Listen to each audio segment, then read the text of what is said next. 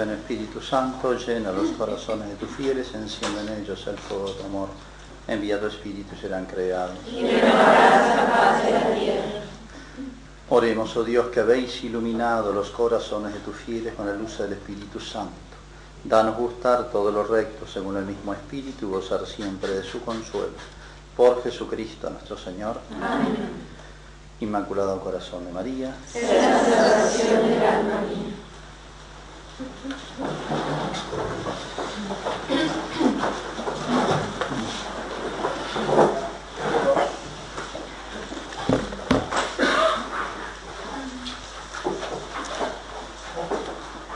Bueno, no sé si tengo que pedir disculpas de hablar de María Magdalena de nuevo.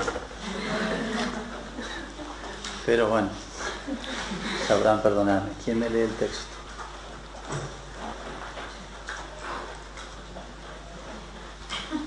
Elijo yo entonces.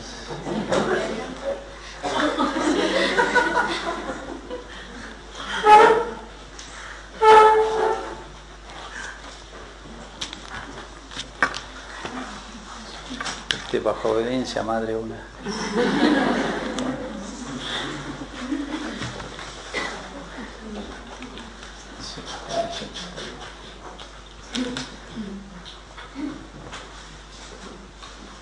Primer día de la semana, de madrugada, siendo todavía oscuro, María Magdalena llegó al sepulcro y vio quitada la losa sepulcral.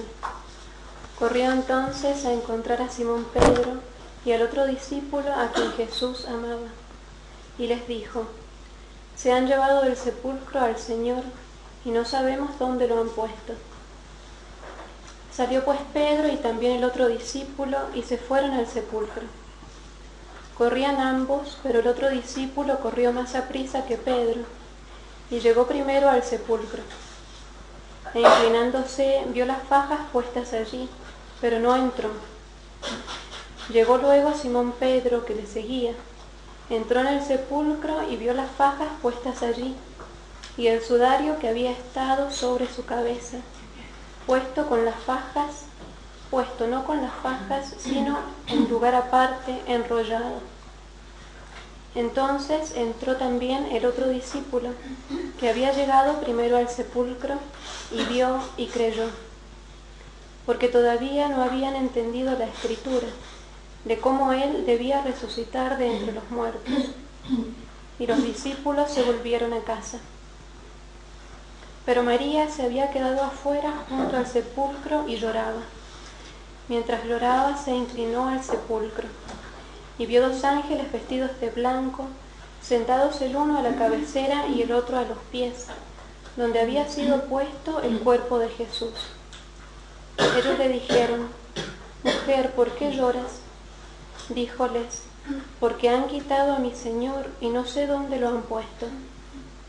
Dicho esto se volvió y vio a Jesús que estaba allí, pero no sabía que era Jesús. Jesús le dijo, Mujer, ¿por qué lloras? ¿A quién buscas? Ella pensando que era el jardinero le dijo, Señor, si tú lo has llevado, dime dónde lo has puesto, y yo me lo llevaré. Jesús le dijo, María. Ella, volviéndose, dijo en hebreo, Raboní, es decir, maestro. Jesús le dijo, no me toques más, porque no he subido todavía al Padre, pero ve a encontrar a mis hermanos y diles, voy a subir a mi Padre y vuestro Padre, a mi Dios y vuestro Dios. María Magdalena fue, pues, a anunciar a los discípulos, he visto al Señor y lo que Él le había dicho.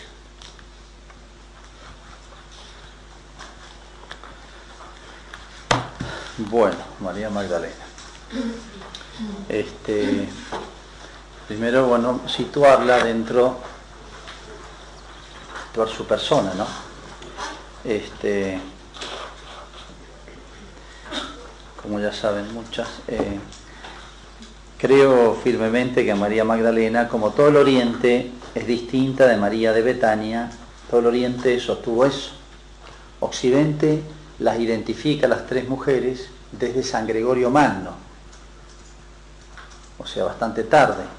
el Oriente siempre distinguió a las tres mujeres, María de Betania, María Magdalena y esa mujer de Lucas 7 que derramó el perfume sobre Jesús, que lloraba y convertida, y, pero no se, sabe, no se sabe el nombre.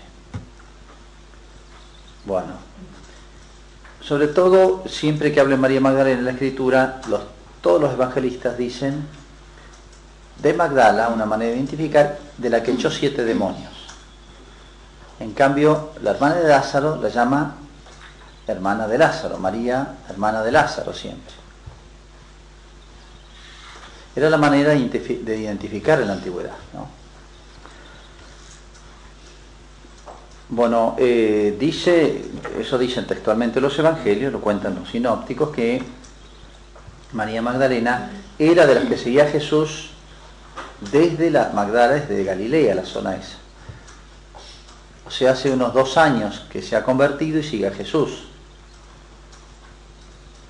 Y muchas veces, por identificarla con la mujer de, Lucas 7, eh, se piensa eso de María Magdalena, que era prostituta, pero no, más bien todos los indicios hacen ver lo contrario.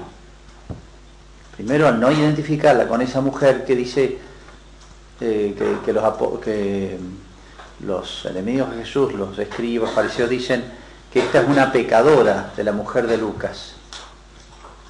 Pecadora no significa automáticamente prostituta, pero bueno, al no identificarla con esa mujer, menos todavía. Y dice sí que Magdalena ayudaba a Jesús con sus bienes. Se ve que una mujer rica, no sería raro que sea viuda. Y es probable que no viviera en su pueblo. Magdala es un pueblo. Porque se la llaman María Magdalena si José es de Quines, en Quines no le van a llamar José de Quines, porque...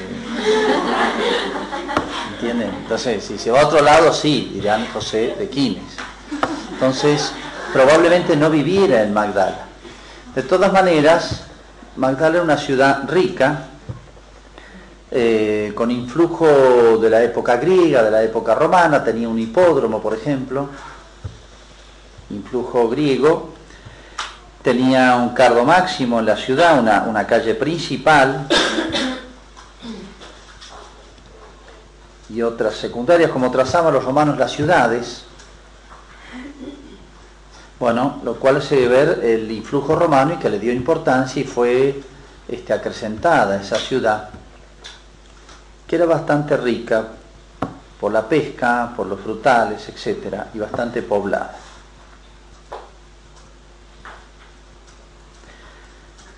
Bueno, entonces eh, María Magdalena es una convertida, eso seguro, no se sabe bien qué significan los siete demonios. Hay muchas interpretaciones, desde una interpretación espiritual, mística, de hablando de los bichos capitales, etcétera, como diciendo era muy mala, muy pecadora, qué sé yo, o posesa, siete demonios, literalmente hablando. Cualquiera de las dos cosas puede ser. De todas maneras, es una conversa, y no solamente conversa, sino que sigue en el grupo a Jesús. Un grupo de mujeres venía, venía María, la madre de, uno de los apóstoles, este, y otras mujeres, un grupo de mujeres, ¿no? algunas más conocidas y otras menos. Entonces era costumbre que ayudaran a estas mujeres, que seguían a los grandes maestros, los, los rabí. ¿no? Entonces no hay nada raro en eso, pero no solamente es convertida, sino que sigue a Jesucristo. Ya es un grado de adhesión mucho más grande y de compromiso y de desprendimiento y de, llamemos hoy, de vocación, ¿no? Lleva dos años el seguimiento de Cristo, más o menos, ¿no? Y es de la zona de Galilea. Bueno, eh, el protagonismo de María Magdalena.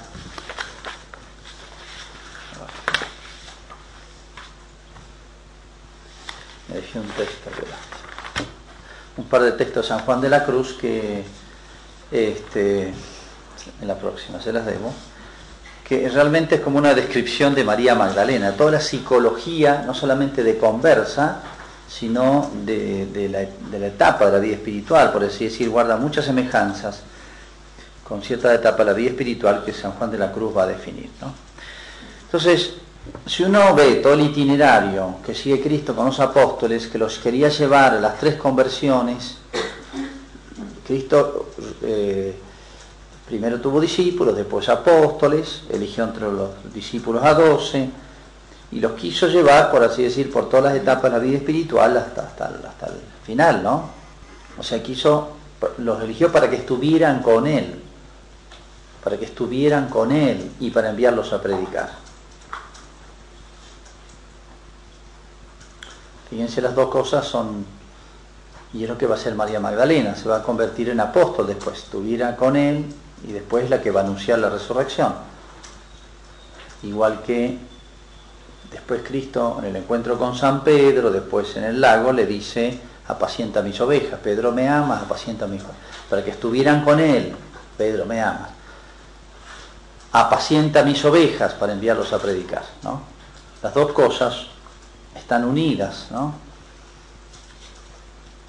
Bueno, en María Magdalena esto se da de una manera muy especial, digamos.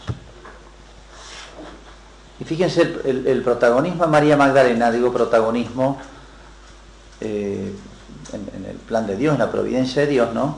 Eh, va como creciendo cuando lo de los apóstoles va decreciendo. O es más, eh, los apóstoles son, más vergonzosa su fidelidad a Cristo, muy débil, dudosa, temerosa cada vez. Cuando todo es exitoso, sí. en cambio María Magdalena es al revés casi. Es como un alma lineal, ¿no? Y partiendo de la base de que Jesús se le aparece a María Magdalena. Bueno, la tradición dice que la primera aparición fue a la Virgen, está bien, pero la escritura nos cuenta esa la primera aparición y es ella quien anuncia a los apóstoles, esto significa algo muy grande, esto significa algo muy importante y decisivo, ¿no? Estos gestos de Cristo nos hacen conocer más quién era María Magdalena. Aunque no tengamos más detalles de, su vida, ¿no? de su vida interior, de su... Entonces podemos suponer esto, con fundamento, que María Magdalena ha sido como, por así decir, el verdadero Israel, ¿eh? como no todos los de Israel son Israel, decía San Pablo. Es decir, lo que Dios hubiera deseado de todo su pueblo, ¿no?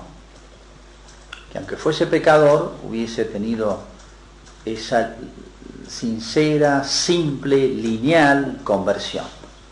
Bueno, esto es lo admirable de María Magdalena, ¿no? Es como un este, ejemplo hermoso del Nuevo Testamento, de, la, nueva alianza, de, esta, de esto que son los primeros de esta nueva etapa de la humanidad, de la economía de Dios con los hombres.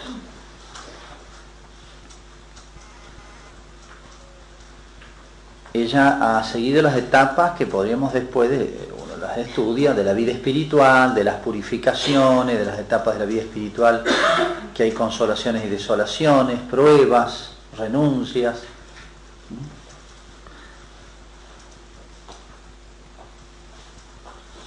Bueno, vamos a, resumir en estos aspectos, pueden ser otros, para contemplar en María Magdalena. María Magdalena es la, contempladora de Cristo. Cuando una persona se nota tanto, ¿no? Que hay maneras y maneras de adherir a Cristo. Uno ve cuando, sobre todo uno ve en los retiros de conversión, no se da cuenta cuando un chico, una chica, un joven, un adulto se convierten. Es, notable porque si, como se dice ahora, es como si hicieran un clic. La palabra sirve para todo. La verdad es que no dice nada Pero, no sé, una especie de etapa, cambio, una actitud básica, distinta, nueva ante la vida. No se da cuenta que hay una adhesión, yo diría hasta cierto punto, incondicional. Uno se da cuenta. En cambio el otro que se convirtió y uno sale un retiro y dice, sí, qué lindo, qué bueno, eh, me hizo bien, eh, no se terminó de convertir. No, no, no, no es Cristo, es mucho más, ¿entienden? No es conocer la vida de un santo, conocer algo, es más. O sea, uno se da cuenta que cambia el estilo de vida de una persona. Es la conversión es eso, ¿no? Entonces, es tan gráfico eso, y es tan gráfico en María Magdalena, una conversión grandísima, porque se mide por lo que es capaz de dejar uno, de lo que es capaz de desprenderse por. Entonces, no solamente deja su tierra, dice que ayudaba con sus bienes, su tiempo, todo, su vida, su única vida. Entonces no me interesa tanto lo que ha sido María Magdalena, sino lo que quiere ser. Entonces, María Magdalena realmente ha, entendido quién era Jesucristo, y no sé si más que los apóstoles, ¿no? Si, si hubieran comprendido a fondo los apóstoles, no lo hubieran dejado a Cristo. Y me sorprende de San Pedro, que por lo menos en la confesión de San Pedro es clara. Pero bueno, cosas humanas. Entonces, ella es eh, auténticamente convertida. Entonces, la adhesión a Cristo después, lo demás viene solo. Será capaz de seguirla en la pasión, en las pruebas, no en los éxitos solamente. Y no solamente en, sus, en el Cristo Maestro, que enseñaba y puede deslumbrar. Está bien, ¿sí? uno puede admirarse en un gran maestro, pero esto es mucho más porque muchos lo admiraron a Cristo como maestro, pero otra cosa es seguirlo en las renuncias. Ahí se ve si hay una verdadera adhesión a Cristo. Pasó todas las pruebas María Magdalena. Lo ha visto en los éxitos, en los aplausos, pero ella sigue imperturbable después en la, en la pasión de Cristo. ¿eh? y cuando dice que estaba al pie de la cruz, Dice después, miraba cuando lo bajaban de la cruz y lo ponían en el sepulcro. Miraba cómo lo depositaban. Y después lo sigue, todos son momentos de riesgo, de peligro. Incluso cuando viene a buscarlo al sepulcro todavía no, no, no, no terminaban los peligros. Y los apóstoles estaban encerrados, muertos de miedo. Y eran un montón. hombres grandes ya. Y María Magdalena sale a la calle, o sea, se, se manifiesta públicamente, se expone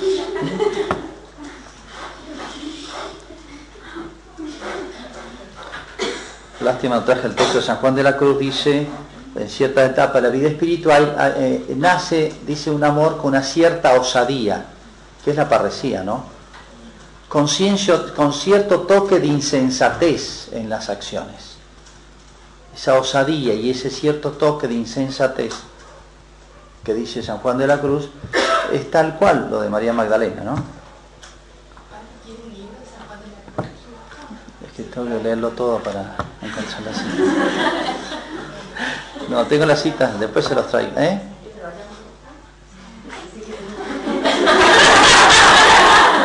Bueno, si la encuentran. Debe ser eh, eh, entre las 100 hojitas sueltas que tengo. Están esos dos textos, dice María Magdalena y están dos textos de la noche. Debe estar a la vista, por eso lo dejo ahí nomás arriba de la mesita o en el comedor o en alguna de las de los lugares de la casa del retiro. Bueno. Entonces, todos estos eh, gestos de María Magdalena hace ver que ha entendido, esta la, contemplación es esto, es, es la adhesión, no es una especie de estatismo, la contemplación de físico, psicológico, que a veces entendemos o pensamos que la contemplación es eso. la contemplación es la adhesión real, no la contemplación sobrenatural, estoy diciendo, de la gracia, porque puede haber una contemplación, o se habla de contemplación en un sentido natural también, es decir, ser capaz de de, disponerse para el recto conocimiento de las cosas tal cual como son, esa disponibilidad cognoscitiva, digamos. Pero el orden sobrenatural, que es? Sino la adhesión profunda de la fe a la persona de Cristo, que es un misterio Cristo. Entonces, no entiendo todo de Cristo, pero mi adhesión a la persona no lo dudo. Adhiero a todo, aunque no todo lo entienda. Ni la Virgen entendía todo, ¿se acuerdan que fue comprendiendo de a poco? Bueno, María Magdalena, con sus imperfecciones, pero adhirió a Cristo y habrá ido aprendiendo. Y no ha sido fácil este seguimiento de Cristo. Miren, si los apóstoles dudan o vacilan o tienen temores o, medio quieren cambiarle los planes a Cristo porque no querían subir a Jerusalén. Y al final dice, bueno, vayamos todos y muramos, como diciendo, es medio vergonzoso que nos echemos atrás, ¿no? Bueno, entonces este, esta es la verdadera contemplación, ¿no? No significa entender todo el misterio de Cristo, todo lo que va a pasar en mi vida, o aceptar lo que es razonable, lo que es lógico, lo que me parece, etcétera. No es eso. Es una decisión incondicional. Entonces, por donde me lleve.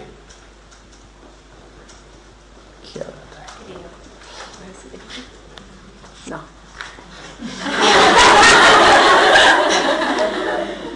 Bueno, no importa. Se los debo para el año que viene. Bueno. Este, bueno, en primer lugar entonces, esa es la conversión auténtica que empieza por una fe, una fe aguda, penetrante. Bueno, es una gracia de Dios, indudablemente, pero después María Magdalena ha sido fiel a la gracia, ¿no? Y esto supuesto después, el seguimiento de Cristo, supuesto muchas sangre del alma, aunque no murió crucificada ni, ni, ni la buscaron María Magdalena para ejecutarla significó muchos dolores esa adhesión a Cristo, justamente porque era tan lúcida, tan profunda su adhesión. ¿eh? Insisto que esto sobrepasó lo razonable, porque la conducta de Cristo no era razonable. ¿Para qué va a ir a morir a Jerusalén? ¿Por qué no se escapa de Jerusalén si lo van a matar? Si, si la muerte de él valía en cualquier lugar igual, si podía sustraerse, si no le agregaba estrictamente nada a la redención, el que lo mataron, no lo mataron, lo, mataron por lo menos de una manera un poquito más humana. O sea, hay muchos excesos irracionales o, o suprarracionales en Cristo, ¿no? Entonces, el seguimiento de Cristo va por caminos que no, no, no necesariamente lo vamos a entender, es más, son misteriosos, hasta para la Virgen, mucho más para María Magdalena. Entonces nuestra adhesión a Cristo y a la iglesia tiene que sobrepasar eso, pero de sobra. Da la impresión que María Magdalena nunca se cuestionó esto. Da la impresión, porque digo, es tan simple su adhesión, estas almas son las que entendieron el misterio de Cristo. Cuando le damos muchas vueltas a la cosa, esas personas han visto que siempre viven cuestionándose todo. Hay, hay psicologías así. Pero es una falta de simplicidad del alma que no es una adhesión a Cristo, ¿no? Cuando uno adhirió realmente a Cristo y se convirtió, como me decía uno, eh, aunque el Papa se case con una monja, yo no me voy a escandalizar. Imagínense que un buen día el Papa se escape del Vaticano con, con una ex monja, ¿y qué? ¿Y qué? No pasa nada.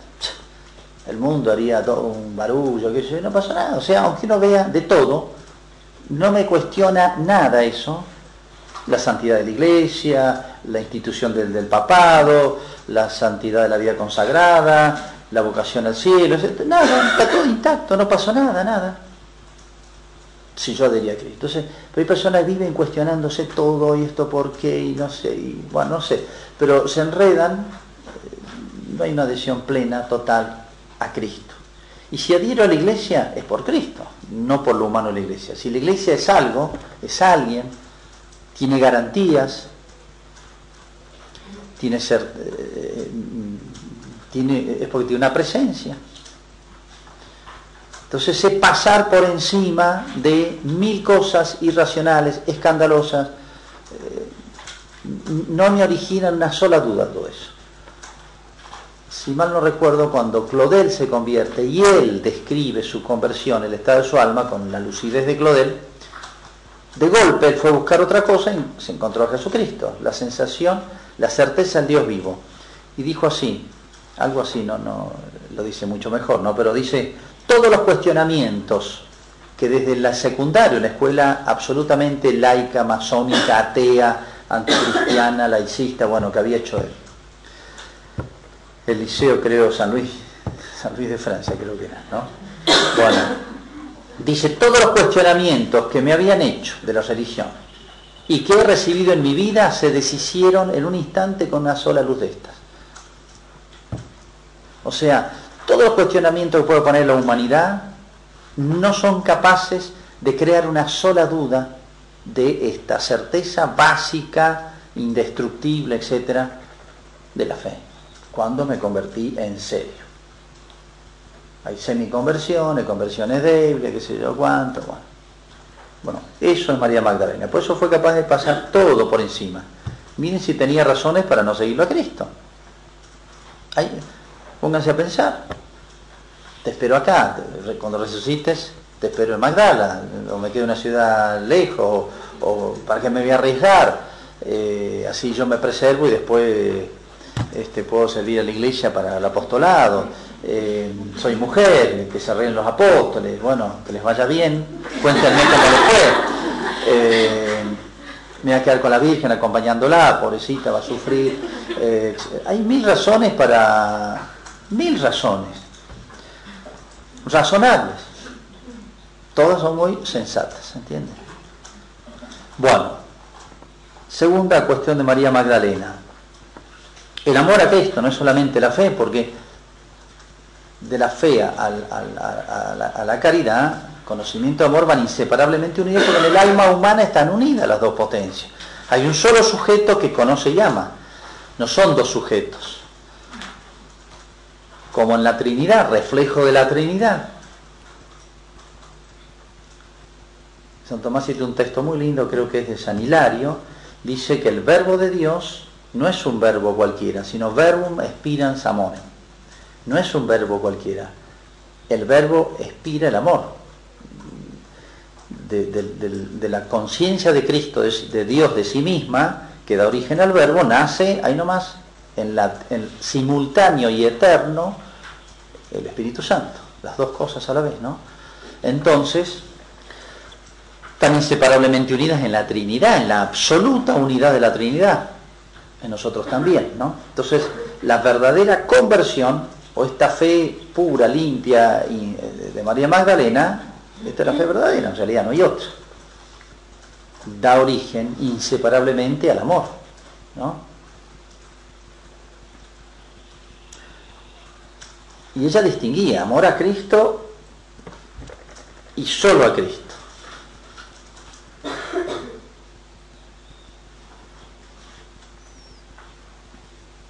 El amor a Cristo y solo a Cristo. ¿Entendió la persona de Cristo? Bueno, y el seguimiento de Cristo, ¿no?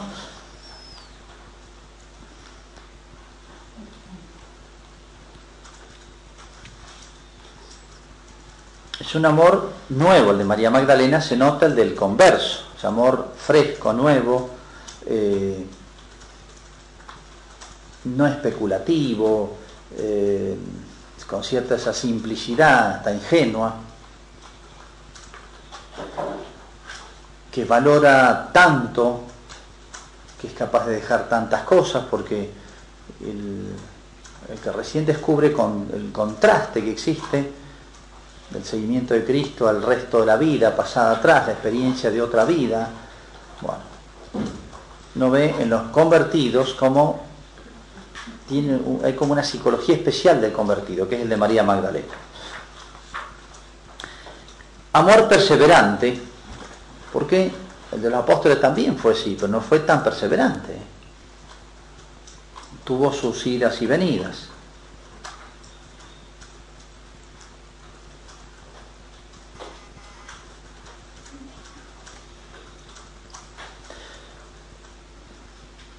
Yo diría el perseverante, linealmente perseverante. La senda de los justos es como el sol, dice la escritura, creo que el proverbio, dice que va en constante aumento hasta el ser el mediodía, va en constante aumento, o sea, el sol no va y viene, se pone un rato, vuelve atrás, se pone, no, no, eh, va constante en parejo aumento hasta ser el mediodía, la senda de los justos.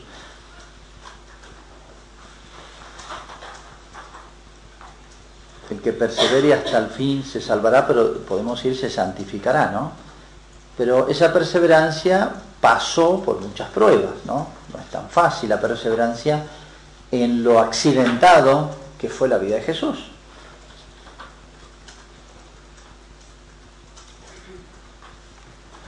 Perseverancia. Por fie y valió, me dice Santa Teresa.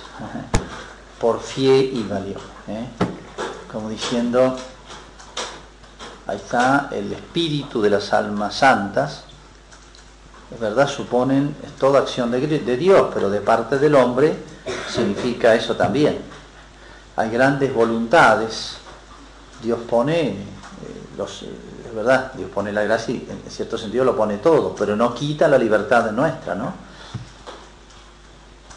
Es un amor purificado, y aquí podríamos ver las grandes etapas de purificación que se estudian en la vida de todos los santos porque es como una constante con todas las diferencias, variables, etcétera, que puede haber, ¿no?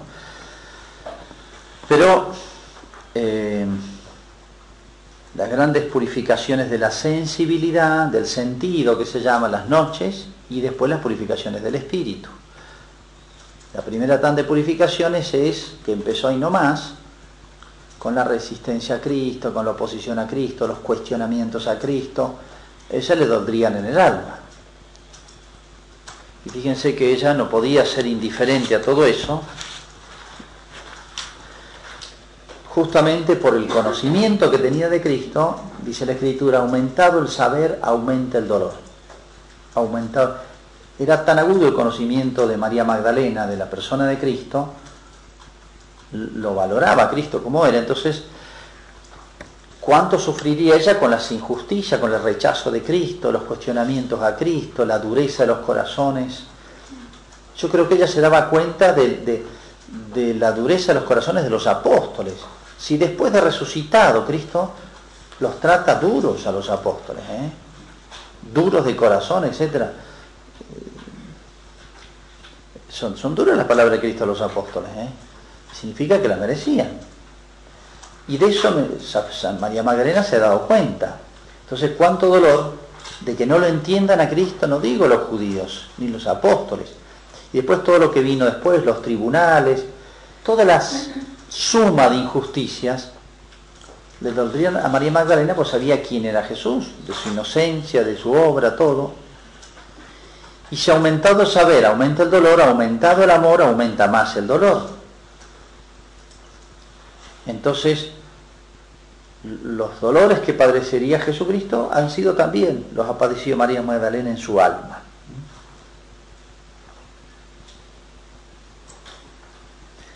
Después vendrán otras purificaciones a María Magdalena, cuando Jesús le dice, no me toques, ve y dile a mis hermanos, como diciendo ya, apenas tiene la alegría de encontrarlo y resucitado, no el cadáver que ella busca, pero Cristo le dice que se, que se separe, entonces ese gozo del encuentro ha durado tan poco, pero tiene una razón. Entonces la prepara para vivir de la fe. Ya no cuando suba al cielo no lo va a ver más, pero crecerá. Entonces, y aquí vale una frase en esas segundas purificaciones de María Magdalena que van hasta Pentecostés, ¿no? El no verlo, vale esa frase de Santa Isabel de la Trinidad. Dice, me alegro de no verlo a mi Señor para eh, hacerle gozar más de mi amor. Es como si, ya que no lo puedo ver, sino oscuramente por la fe, el amor va más allá de la fe. La fe es un conocimiento oscuro, la oscuridad de la fe. Es certeza, pero oscura, de lo que no se ve, de non visis. Entonces, dice, me alegro de no verlo, es como si el no verlo, para Sor Isabel era un motivo para amarlo más. Y el amor llega más, toca más, es unitivo, es mucho más unitivo que la fe. Luego en la visión beatífica el amor va a crecer enormemente más. Entonces, dice, me alegro de no verlo para hacerlo gozar de mi amor. Es como si el amor complementara aquello que falta a la fe. ¿Entiendas en qué sentido? El amor llega más lejos, más íntimamente que el conocimiento, y más por el conocimiento imperfecto, ¿no? Entonces, no fue fácil la fidelidad de María Magdalena.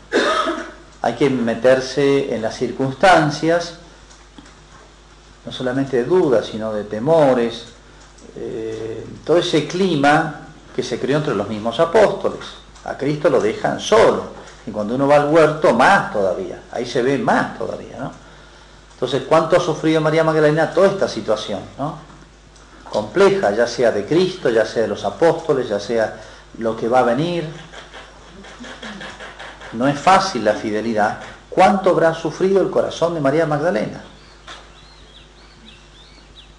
No hay redención sin efusión de sangre.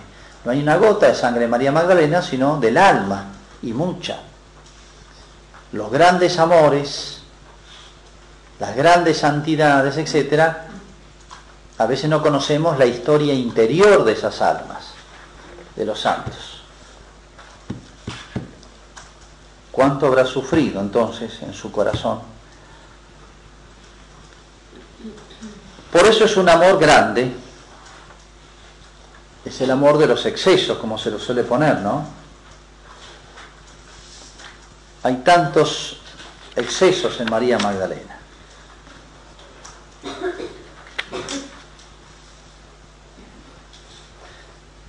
Tiene ciertos toque todavía de imperfección. Da la impresión de que tiene poca paciencia, no es un alma serenada. La Virgen no anda corriendo por todos lados María Magdalena. ¿Han visto? La Virgen aparece al pie de la cruz, pero no aparece más después, ni corriendo a verla al sepulcro, ni nada. Esta anda corriendo por todos lados, está... Le falta esa serenidad y esa calma, de esa certeza, de no sé, de la providencia, de las cosas de Dios que se dan. Hay una cierta impaciencia en María Magdalena un poquito aferrada a sus propias ideas, por ejemplo, que se han robado el cuerpo y se han robado el cuerpo. Bueno. Entonces hay un poquitito de... poquitito atolondrada, un poquito nomás. Pero esto compensado, compensado por cosas grandes y hermosas que este, el mismo Cristo se lo va a, a recompensar. ¿no? vale más eso, ese defecto de María Magdalena que el de los apóstoles, que ni se mueven, están ahí.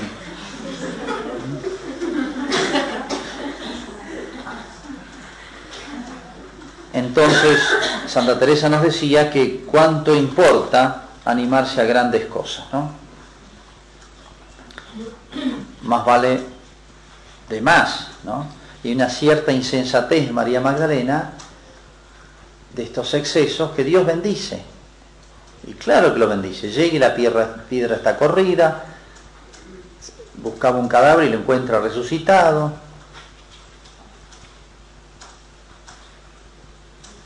Y todavía le encomienda una misión única, única en la historia. Fue la primera que anuncia que Cristo resucitó y lo ha visto.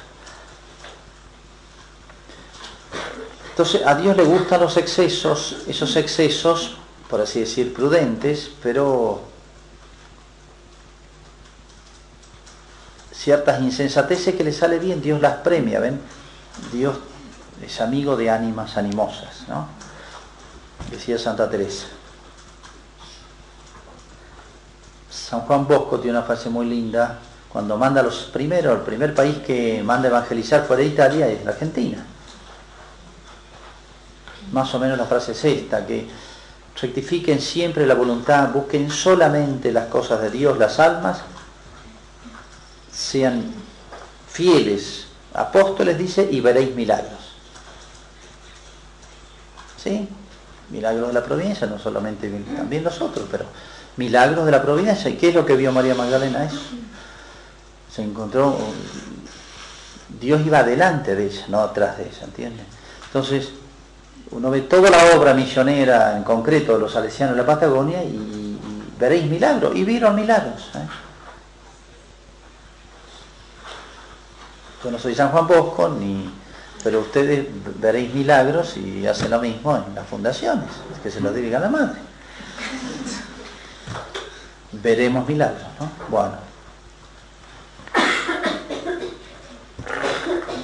Tercer lugar, Magdalena es para mí el, primer apóstol, apóstol de los apóstoles, como lo llamó el medioevo, a María Magdalena.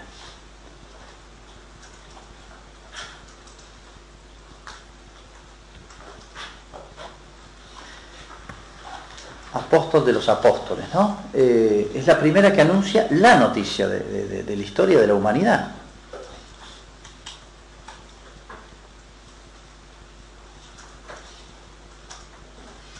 Uno dice, qué contraste a esta altura. Santo Tomás está dudando hasta no sé cuándo. San Pedro recién se está recuperando de, las que hizo hace, días. Eh, los otros con el quiebre de San Pedro, que era el, dirigente de ellos, bueno, temerosos, encerrados, etc. María Magdalena va al sepulcro, lo encuentra vacío a y vuelve al sepulcro, no ve, y los otros apóstoles van, no están y se vuelven. Bueno, este es el primer, eh, o sea, el apóstolo de María Magdalena, anunciar a Cristo resucitado, ve y dir a mis hermanos, etc. Fíjense, es eh, es la transmisión de la vida, eso, eso es la esencia del Evangelio y la esencia del apostolado. Uno tiene que ser fiel a Dios, en el amor a Dios, en el amor a Cristo y solo a Cristo. ¿Eh? Por eso uno tiene que perder de vista esto.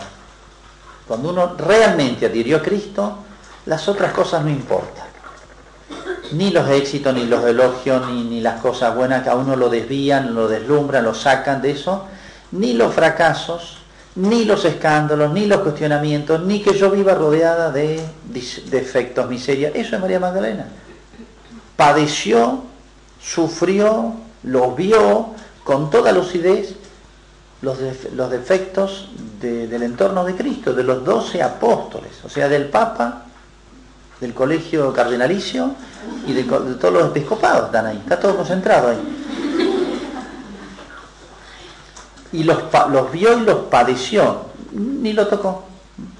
Hay personas, curiosas, este es el milagro de la gracia, que han tenido mala familia, malos ambientes, todo, y le pasó de largo todo. Almas buenas, en ambientes desastrosos, ¿han visto eso? Y dice, esta persona es un lirio entre espinas. Han vivido en pésimos ambientes le pasó de largo lo malo y le quedó lo bueno. Una cosa curiosa. Hay como una selección, un alma sana, limpia, santa, absorbe lo bueno y deja lo malo. Y hay personas que viven en buenos ambientes y absorben todo lo malo. ¿Has visto? Como el radiador, que todos los bichos los hagan. Eh, entonces hay personas que no se tienen una capacidad para agarrar una idea rara, una amistad rara, el chico, la chica, rarito, pues tiene esas ideas, qué sé yo, que los orientales y los ovnis y, la parapsicología, y capaz que ha leído en su vida todo lo bueno, ha hecho catecismo, le han dado unos libros, ha hecho retiro, cuánta cosa rara hay, cuánto bicho raro hay, lo agarra. Tiene una, bueno, no sé, hay personas que en el, uno vive en medio de todo lo bueno y en medio de todo lo malo. ¿Con qué se queda uno? Según lo que es cada alma. Eso según lo que es cada alma. En el mundo, por nuestra vida pasó todo, hemos visto todo, hemos estado en todo, en este mundo y de todo. Todo lo bueno y todo lo malo. Cada uno elige con qué quedarse, ¿eh? cómo seleccionar. Ahí uno ve lo que hay en el alma, el alma es la que decide en último término, la que absorbe o rechaza, tiene ese instintivo, natural, inconsciente y, y reflexivo instinto de selección, discernimiento es una cosa que se da naturalmente, lo uno lo otro. Tan claro en las personas, ¿no? Pero digo, este es el modelo del apostolado. Nace de una convicción, de una certeza, de una luz, es difundir la luz del apostolado, y de un amor. Y sale solo el apostolado. No es una cuestión de afinar técnicas, si tengo más equipos, si, si tengo los últimos delante de la tecnología hay que usarlos instrumentalmente, pero el alma del apostolado no es, no es eso. Muchos creen que si la iglesia pudiera hacer propagandas, cortos, videoclips, de, de qué sé yo, de, no, no, no es una cuestión de, marketing esto, ¿entienden? Bueno.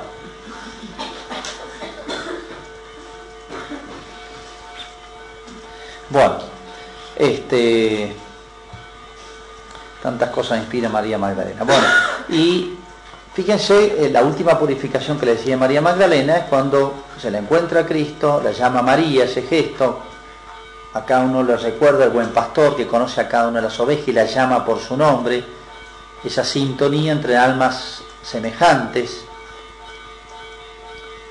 le confirma, Dios no, no, no nos sumerge solamente en las noches, todas pruebas, todas cruces, Dios siempre da señales, todo va bien, seguí, metele. Sigue las pruebas, sigue la noche y después me da otra lucecita, está todo bien, seguí. Bueno. ¿Han visto como los aviones que aterrizan de noche? Hay una lucecita y ven el tablero nomás, pero no, no es que sea todos luces, ni, ni en la Virgen, ¿no? Pero Dios da luces suficientes, ¿eh? Este es el cartelito dice el camino, sí, este es el camino que va a tal lugar, ¿no? Entonces, no sé cuánto duró el encuentro de Cristo y María Magdalena, unos, minutos puede haber sido, ¿no? Pero a María Magdalena le basta eso, ese, ese, consuelo de haberse encontrado a Cristo resucitado, ¿no? Luego será la adhesión por la, por la fe.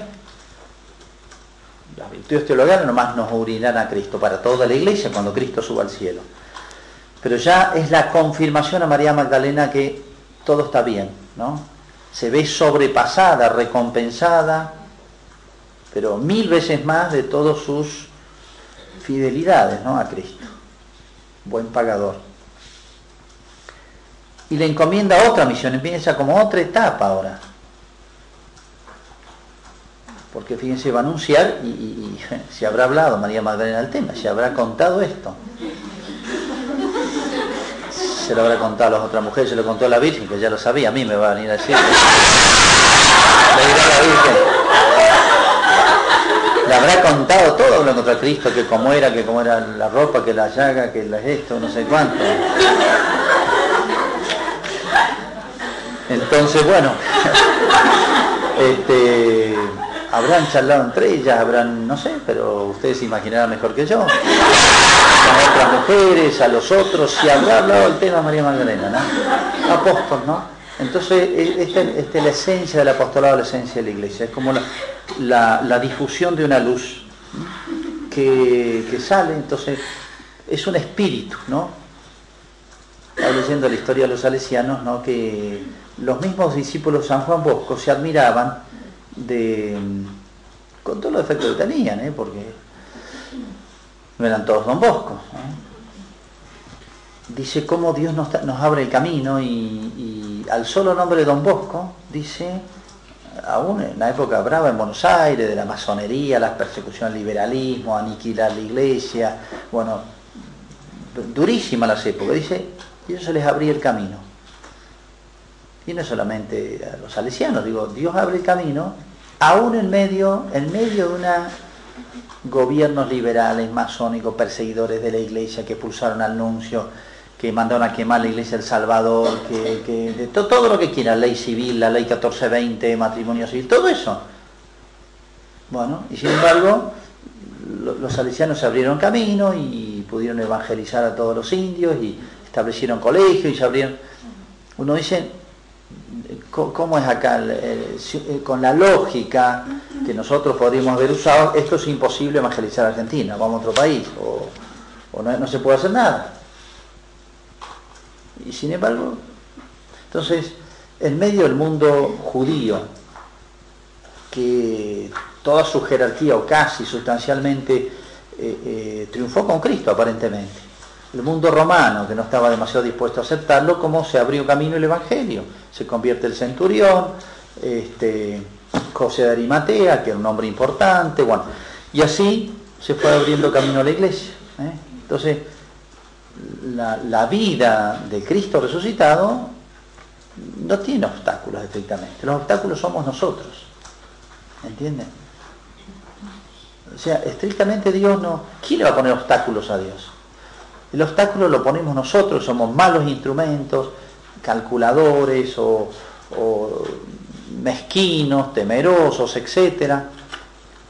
Esta osadía, este empuje, esta, que nace de una convicción y de un amor. ¿eh? De María Magdalena y después los apóstoles Pentecostés, lo ven a San Pedro, etc. Arrasan, echan por debajo las barreras que son humanas, son nada. Como la piedra del sepulcro y los soldados digamos, todos los instrumentos tecnológicos y humanos puestos contra la resurrección de Cristo se echan abajo.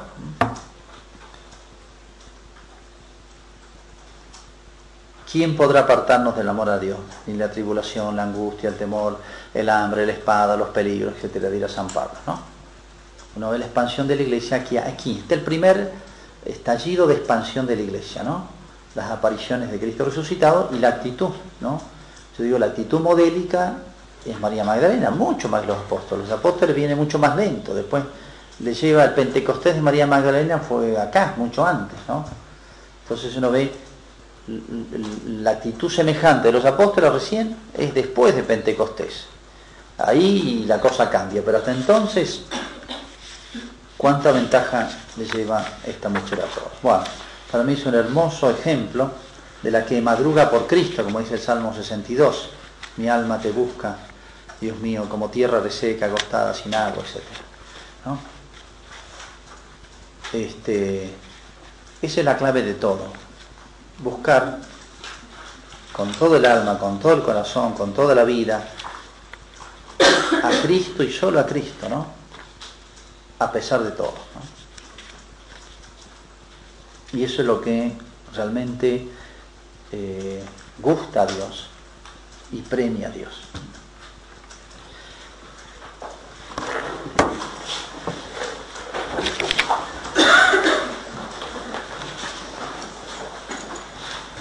Gloria al Padre, al Hijo y al Espíritu Santo.